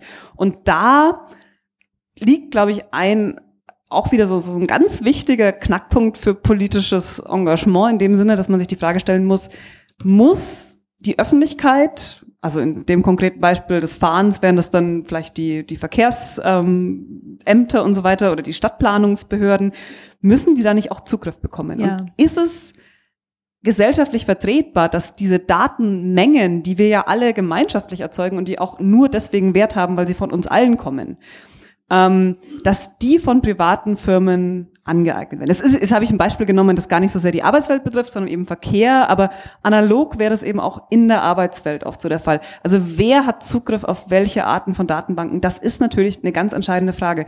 Und ähm, weil du Genossenschaften angesprochen hattest, es gibt eine sozusagen kleine, aber feine und auch sehr stark wachsende Bewegung in USA, stammt aber also maßgeblich mit von einem Ex-Berliner in New York, der das mitgestartet hat, die versucht, so Plattform, also Plattformunternehmen als Genossenschaften zu organisieren, was dann heißt, dass diejenigen, die sich da beteiligen, also die zum Beispiel als Putzdienstleister zur Verfügung stehen, als Fahrer und so weiter, dass die dann auch gemeinsam diese Plattformen betreiben und damit auch selber entscheiden können, wie sie mit diesen Daten umgehen und auch natürlich die Gewinne dann letztlich untereinander verteilen können. Und das finde ich ein sehr, sehr spannendes Modell. Passt vielleicht nicht für alle Modelle, alle Branchen, alle Arten von digitaler Datensammelwut gleichermaßen. Aber das ist natürlich interessant, weil es diejenigen, die betroffen sind, direkt in die Lage versetzt, mitzureden darüber, was mit diesen Daten passiert. Mhm. Ich möchte das Gespräch gern sofort für uns alle öffnen. Aber eine Frage würde ich dir gerne abschließend noch stellen und die mag auch ein bisschen dann summarisch ähm, sein, weil du eben so stark auf die Steuerungsmöglichkeiten immer Wert legst. Also, dass wir nicht in einem Schicksal, das uns überwältigt, stecken, wenn wir in gesellschaftlichen Veränderungsprozessen sind, sondern Steuerungsgestaltungsmöglichkeiten immer in der Hand haben. Wo würdest du gegenwärtig angesichts der Angst vor dem Überflüssigwerden der Menschen durch die Digitalisierung der Arbeit Ansatzpunkte für eine politische Gestaltung des Geschehens sehen? Und möglicherweise schaffst du es bei der Gelegenheit sogar auch noch mal den Gedanken der guten Arbeit aufzunehmen, also die Gestaltungsmöglichkeiten der Politik gute Arbeit zu retten, dabei besonders in den Blick zu nehmen. Vielleicht fallen dir, wie ich dich kenne, drei oder vier Ansatzpunkte an, wo man sagen könnte, da lässt sich klug politisch handeln.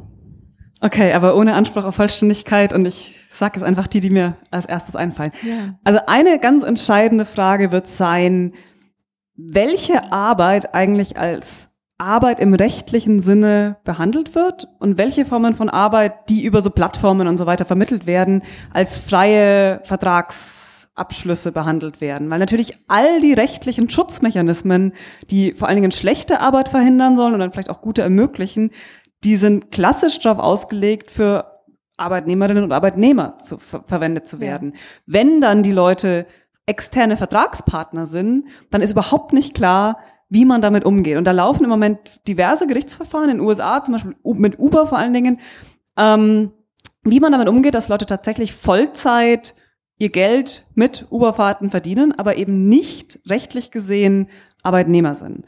Ähm, das ist, glaube ich, eine ganz, ganz wichtige Frage.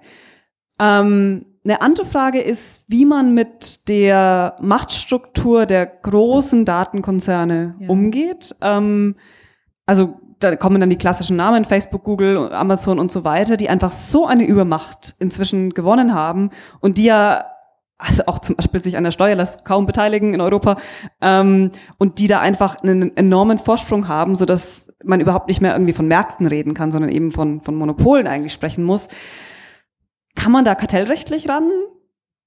Man könnte möglicherweise eben unterschiedliche Dienstleistungen trennen. Könnte man sie vielleicht zwingen, dass die Daten der Nutzer portabel werden, so dass sie auf andere Netzwerke übertragen werden können, dann könnte es nämlich vielleicht so eine Art Wettbewerb zwischen den großen Netzwerken geben. Im Moment ist es ja so, wenn ich irgendwie ein Facebook-Konto habe, kann ich darüber nicht ähm, mit Leuten auf ja, diesen naturgemäß sehr kleinen alternativen ähm, Plattformen kommunizieren. Wenn man politisch durchsetzen würde, dass das alles interoperabel wäre, könnte es einen echten Wettbewerb der Plattformen vielleicht geben. Mhm. Das finde ich einen sehr spannenden Ansatz. Dann würde sozusagen auch diese Macht durch Daten sich stärker verteilen.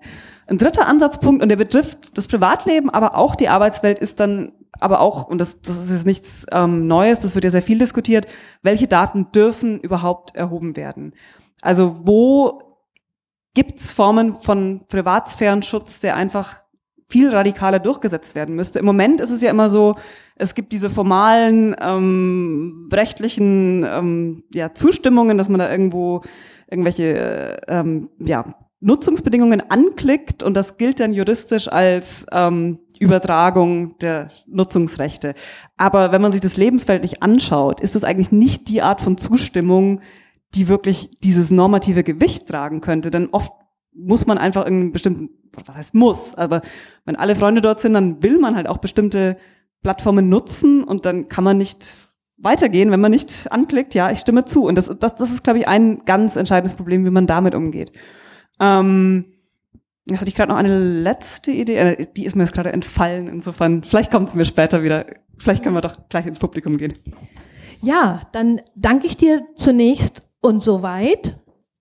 Für den Fall übrigens, dass ich hier runterfalle, liegt es nicht daran, dass ich hier Alkohol getrunken habe, sondern dass dieser Stuhl so komisch wackelt. Dann machen Sie sich keine zu großen Sorgen. Ich stehe dann gleich wieder auf.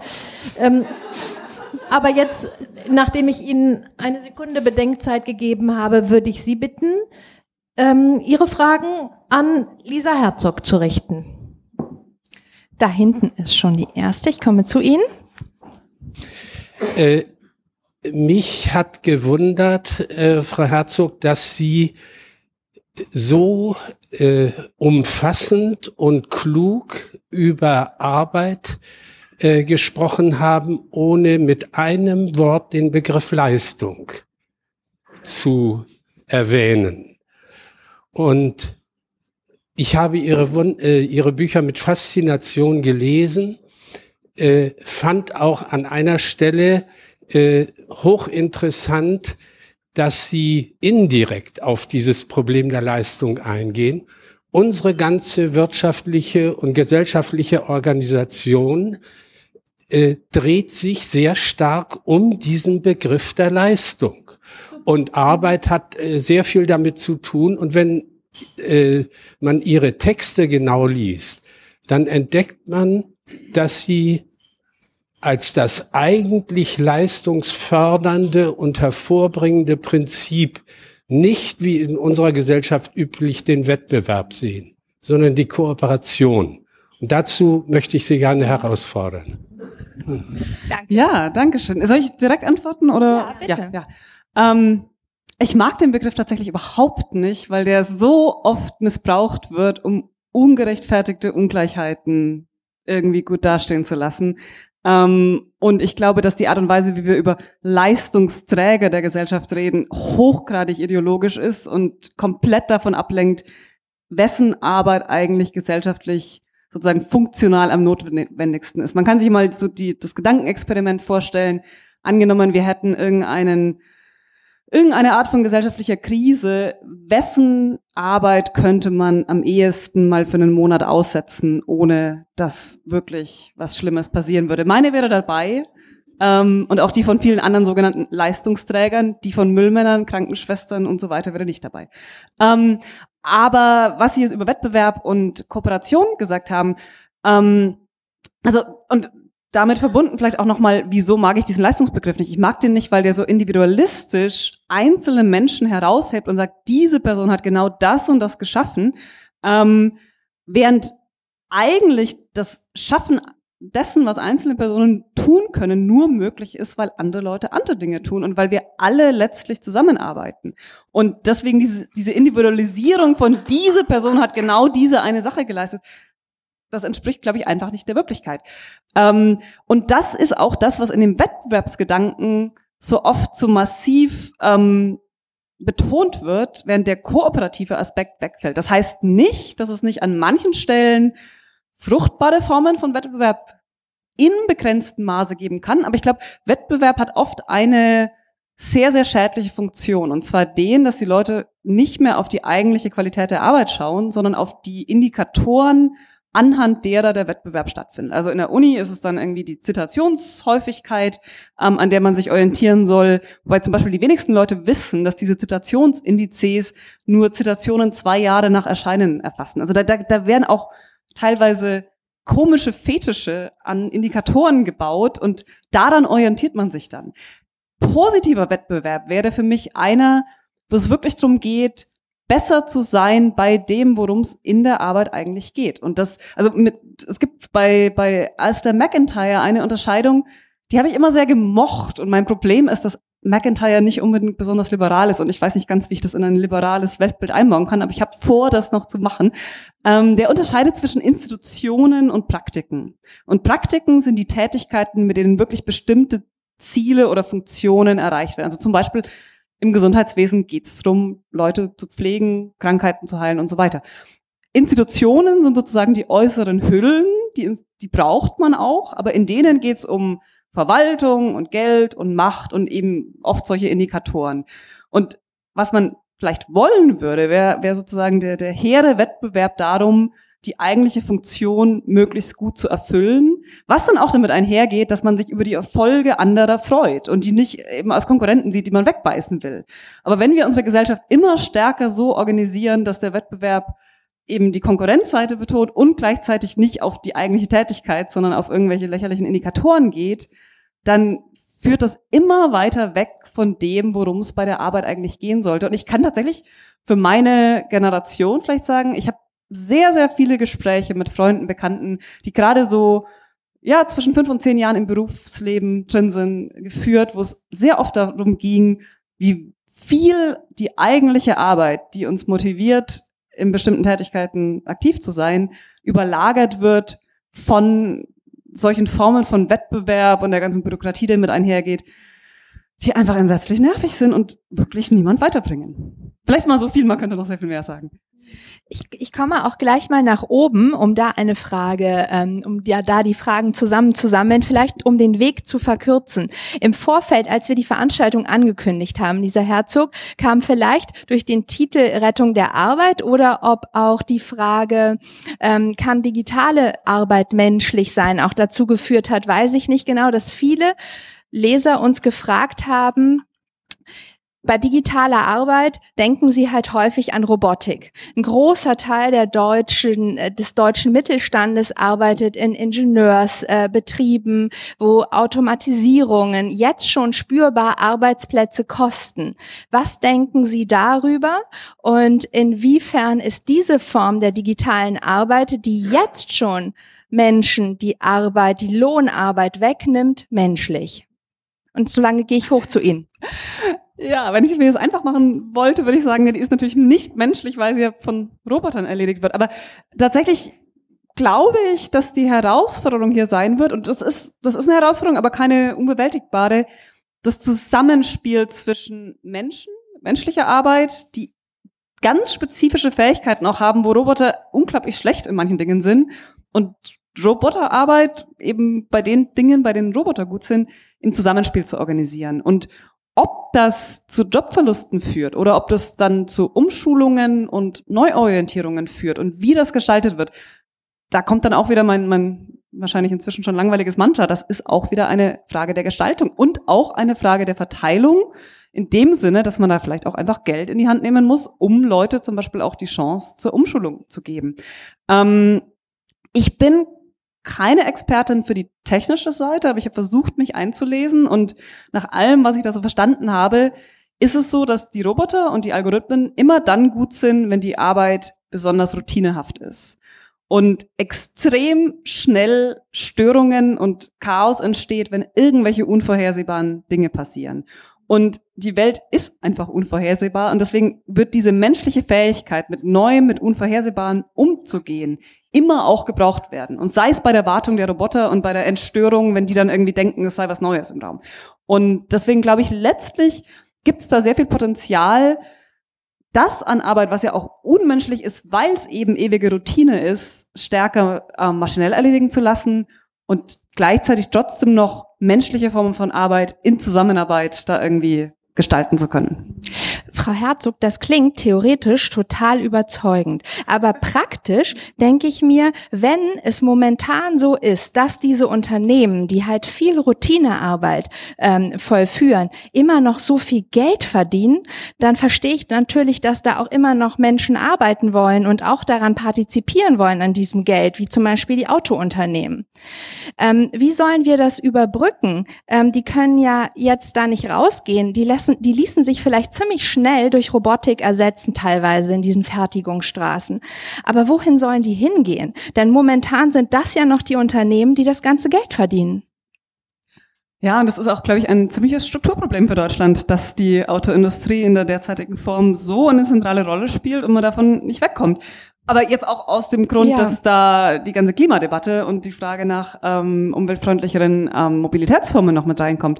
Ähm, eine Antwort ist zu sagen, wenn wir Mitbestimmung stärken könnten, und das ist auch teilweise gesellschaftlich, teilweise politisch, hat viele Dimensionen, dann wäre es vielleicht auch möglich, in diesen Unternehmen ganz stark sozusagen auch von unten, von den Arbeitnehmerinnen und Arbeitnehmern her, diese Prozesse so zu gestalten, dass die Gelder, die da noch verdient werden, auch dazu verwendet werden, Umschulung, Anpassung, vielleicht in manchen Fällen dann auch ähm, die komplette Freistellung, aber eben so großzügig ausgestaltet, dass es für die Leute auch eine Bereicherung und nicht ein totaler Verlust ist.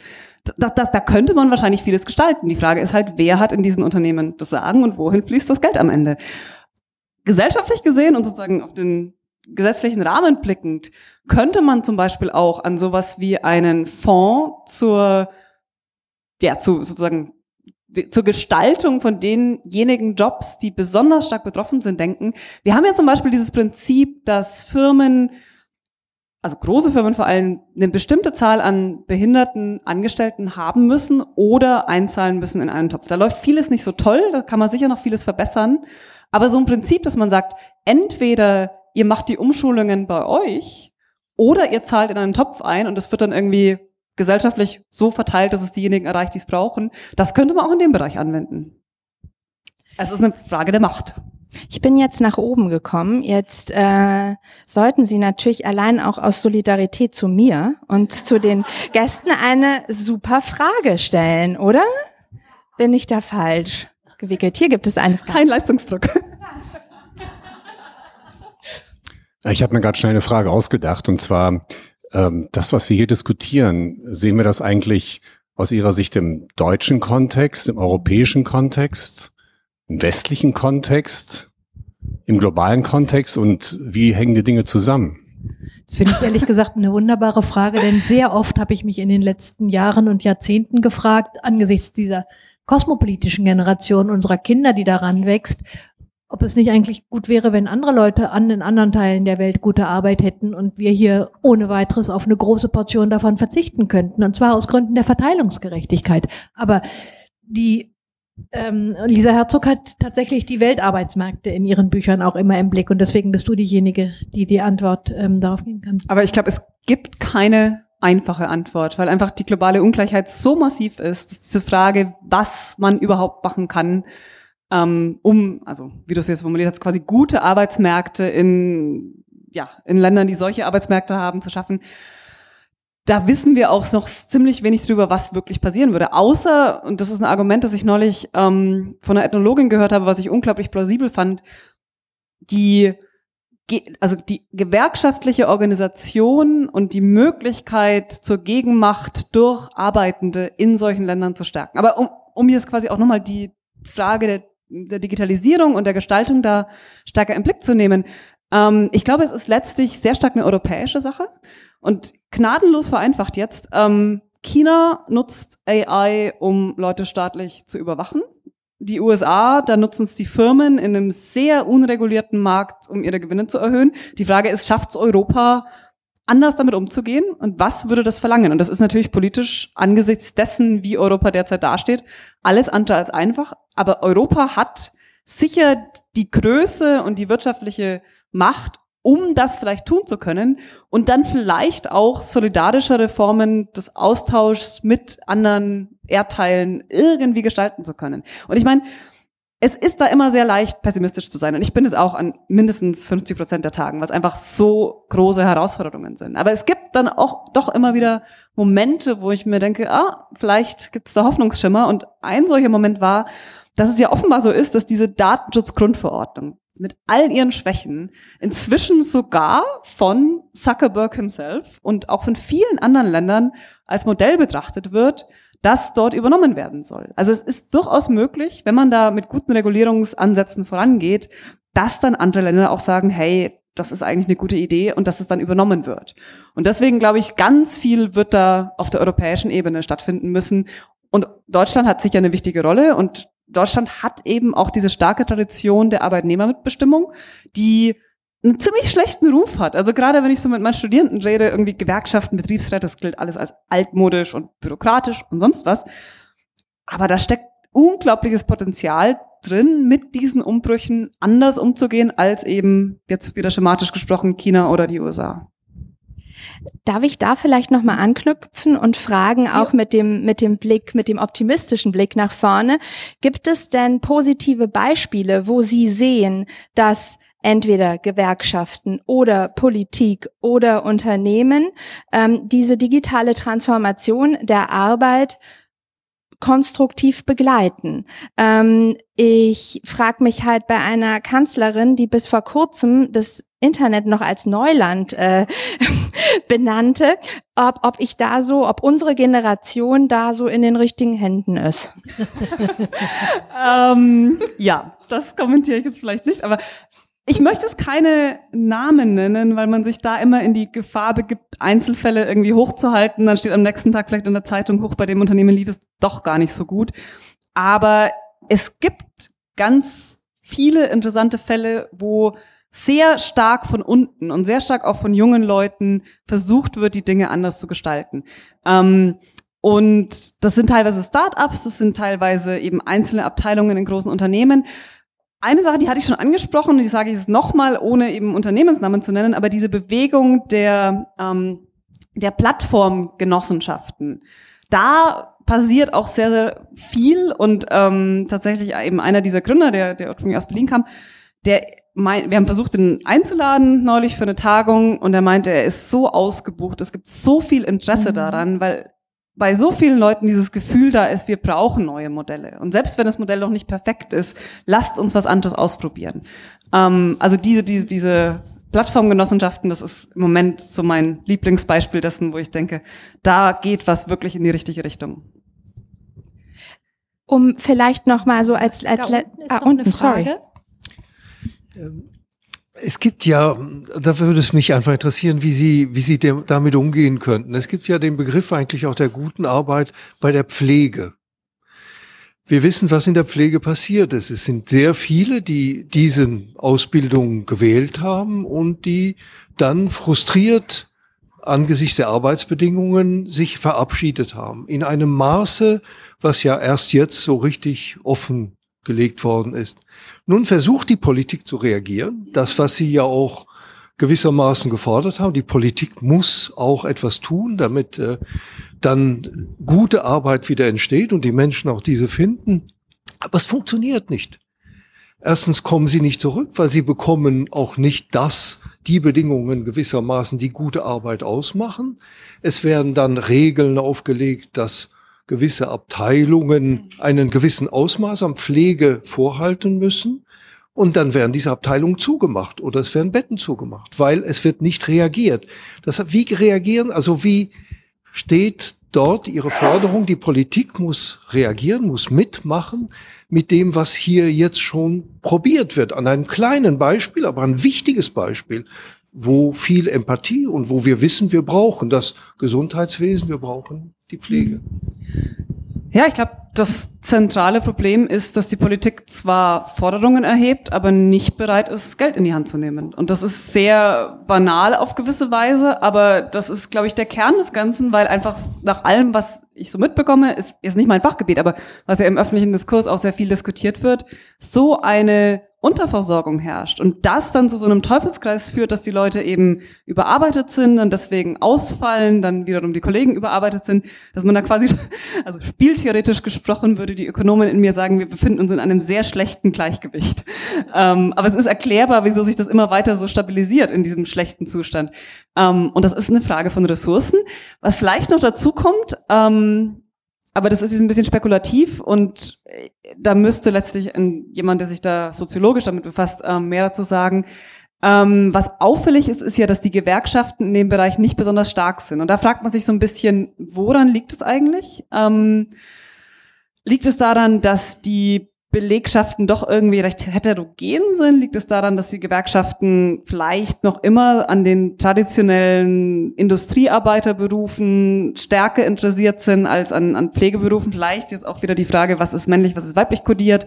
Ähm, aber das wäre wahrscheinlich auch Teil einer Antwort, die dann aber nicht die Politik als solche vorgeben kann, sondern die Frage wäre, was könnte man tun, um es zu befördern und zu erleichtern und Hindernisse vielleicht aus dem Weg zu räumen, dass da die gewerkschaftliche Organisation sich verbessern würde. Mehr kann ich da im Moment leider nicht sagen. Ich kann aber vielleicht noch eine interessante Analogie ziehen und ich will damit nicht behaupten, dass die Bedingungen so schlecht wären, aber es gibt eine interessante Strukturanalogie.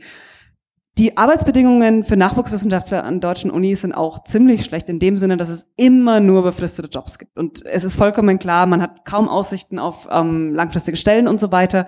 Und auch da ist die gewerkschaftliche Organisierung ziemlich schlecht. Und ähm, die GEW versucht es immer wieder, aber es kommt kein wirklicher Druck sozusagen. Und da ist, glaube ich, eine Erklärung, Teil einer Erklärung zumindest, dass die Leute irgendwie doch noch sehr individualistisch denken, naja, ich werde es ja schaffen und Hauptsache, ich komme voran und jetzt investiere ich die Zeit lieber irgendwie in, in Lebenslaufoptimierung, als darin mich irgendwie so solidarisch mit anderen zu organisieren. Und das heißt, diese Vorstellung, dass ich irgendwie alleine kämpfe, anstatt gemeinsam mit anderen Gegenmacht aufzubauen, die ist an der Stelle zumindest, glaube ich, eines der Probleme. Im Pflegebereich weiß ich nicht, ob das analog ist, aber irgendwo scheint da ja scheint es da Hindernisse für den Aufbau von Gegenmacht zu geben, die man sich vielleicht genauer anschauen müsste. Und ich bin mir auch sicher, dass es da Arbeiten dazu gibt. Und leider muss ich in den Details passen.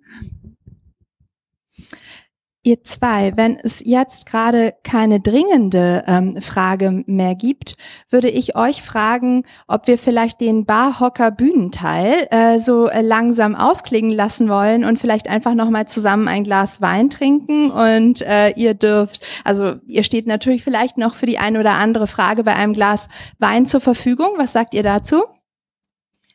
Darf ich Lisa Herzog noch eine Frage stellen? Unbedingt. Und dann würde ich mich deinem Vorschlag sofort anschließen. Ähm, mich treibt bei dem, was wir besprochen haben, ehrlich gesagt, die ganze Zeit eines um. Nämlich, dass wir über die Frage, ob wir klüger, weniger arbeiten müssten, um nicht in dieser Zeit, die wir dann gewinnen, wieder in rastlose Tätigkeiten ähm, zu verfallen, sondern das Nichtstun zu üben. Und zwar ein Nichtstun, das es ist viel diskutiert worden als Muße und als Faulheit und als Recht auf die Faulheit. Mir scheint, dass Europa auch noch eine besondere Qualität hervorgebracht hat, nämlich die Vorstellung, dass es ein Wert in sich ist, nicht zu arbeiten, weil die Arbeit uns, sogar im Zusammenhang der Pflege hast du eben noch ähm, gesagt, da muss der Staat Geld in die Hand nehmen. Ja, aber das Kommodifizierte, das bei der Arbeit sofort im Raum ist, das getauscht wird, Geld gegen Arbeit, es lässt sich nie ganz wegdenken. Es lässt sich auch nie ganz wegdenken, der Wettbewerb, dass es hinkriegen wollen und müssen und schaffen. Und ich würde mich freuen, wenn du noch ein abschließendes Wort zu dieser Qualität des, ich nenne es nochmal behelfsweise, Nichtstuns etwas sagen könntest. Mir schiene, dass wir, wenn wir uns trauten, anders darüber zu sprechen, auch das Ressourcenproblem, die ökologische Engpässe, in denen wir sind, auf eine andere Schiene setzen könnten, wenn wir es vermögen würden, immer wieder zwischendurch mal nicht tätig zu sein und also Ressourcen zu verbrauchen. Ich habe da große Sympathien für diese Gedankenwelten, die da dahinter stehen. Du hast es ja kurz angedeutet, Recht auf Faulheit. Ich meine, ich, ich hatte ja auch angedeutet, Arbeitszeitverkürzung, Gut, dann ist natürlich auch eine gesellschaftliche, kulturelle Frage, was macht man mit der gewonnenen Zeit? Ähm, wird die dann auch wieder in irgendwelche, ich sag es mal, Optimierungsprojekte ähm, gesteckt oder nicht? Das ist sicher auch eine kulturelle Frage. Ähm, wir sind da im Moment in einer ganz interessanten Situation, weil dieses mir im Prinzip sehr sympathische Anliegen selber auch schon wieder kommodifiziert worden ist von einer wenn man Adorno zitieren will, quasi einer Kulturindustrie, die damit Geld verdienen will, die Leute zum Nichts zu, zu bewegen. Also irgendwelche Yoga-Retreats oder irgendwelche also Ratgeberliteratur ohne Ende. Das heißt, irgendwie sind wir da in einer sehr komplexen Metaschleife. Ähm, und ich, ich, ich, ich bin mir nicht so sicher, ob die Rhetor äh, auf der rhetorischen, kommunikativen Ebene das mit nichts tun, Muße, Faulheit am produktivsten ist. Ich finde irgendwie sehr bloß, oder ein Modell, das ich da manchmal vor Augen habe, ist, ähm, und ich kenne es jetzt nicht aus eigener Anschauung, aber es ist ja irgendwie auch legendär, dass in manchen skandinavischen Ländern einfach das Zusammensein mit ja. anderen als Form des Nichtarbeitens einen ganz anderen Stellenwert hat. Mhm. Ähm, und da frage ich mich, ob wir nicht gerade in Deutschland kulturell irgendwie vielleicht nicht dieses Maß an Sensibilität dafür haben, wie wertvoll und bereichernd die Formen des nicht tätigen Zusammenseins nicht eigentlich sein können. Das finde ich irgendwie, also es, da könnte man sagen, ist auch schon kommuniziert und Ikea will uns dann irgendwie hügelig und sonst wie verkaufen. Aber also das, das ist die Form, die, die mir da irgendwie sympathischer ist als ja. Ich wollte auch keine Frage stellen, sondern ich wollte, ich glaube, es gibt, ich glaube, es gibt halt äh, äh, ganz äh, Gebiete auf der Erde, wo die ersten beiden Fragen, die da oben stehen, äh, ganz gut beantwortet werden. Es wird ja immer wieder mal berichtet von äh, Zonen auf der Erde, sogenannten Blue Zones, wo eben sehr viele Hundertjährige wohnen. Das wie zum Beispiel Sardinien wird da immer mal äh, genannt oder Okinawa. Und da wird immer geguckt, was machen die eigentlich? Wieso werden die so äh, gesund alt? Und äh, da wird immer geschaut, essen die jetzt besonders viel Fisch? äh, Omega-3-Fettsäuren oder es werden die tollsten Sachen irgendwie immer herangezogen. Im Endeffekt, äh, das Einzige, was sie wirklich alle verbindet, ist nämlich genau das, dass sie, äh, jeder hat dort eine Aufgabe in der Gemeinde. Der eine, der, der, der fängt die Fische, der andere äh, äh, hütet das Vieh. Äh, es gibt jemand, für jeder hat eine Aufgabe und jeder weiß, weswegen er morgens aufsteht. Und er muss auch mhm. aufstehen, egal ob er jetzt 80 mhm. ist, 75, 20. Und, ähm, und das, das entspricht ja auch dem, was so jetzt mit dem skandinavischen äh, Gemeinschaftsgedanken irgendwie äh, getan ist. Das heißt also, natürlich braucht der Mensch Arbeit und äh, welche Arbeit wollen wir retten? Ja, das ist halt die Arbeit, die, die, die Sinn macht. Ne, die kriegen ja, die werden ja auch nicht reich dadurch und äh, ich glaube einfach, dass äh, das kann man natürlich hier in unserer Gesellschaft nicht einfach so überstülpen in unserer schon äh, ja so so so ähm, ausgefransten in, in diese einzelnen Arbeitsprozesse, in die wir immer so eingebunden sind. Aber ich glaube, das äh, kommt dem sicher ganz nah. Ne? Aber das ist natürlich eine Idealvorstellung. Ne? Zu wissen, warum man morgens aufsteht, das ist eine sehr schöne Formulierung für das, was du mit dem Sinn bezeichnet hast. Aber vielleicht ist das auch der Moment, wo wir dann tatsächlich zum Wein übergehen können. Ich danke Ihnen sehr, dass Sie in diesem kleinen Raum so lange so konzentriert und aufmerksam waren. Aber ich danke ganz besonders Lisa Herzog und ja, darf Ihnen verraten, dass sie in eine niederländische Universität wechseln wird hm. und Deutschland den Rücken kehren wird. Wir können froh sein, dass es Europa gibt. Auf die Weise bist du nicht so weit weg.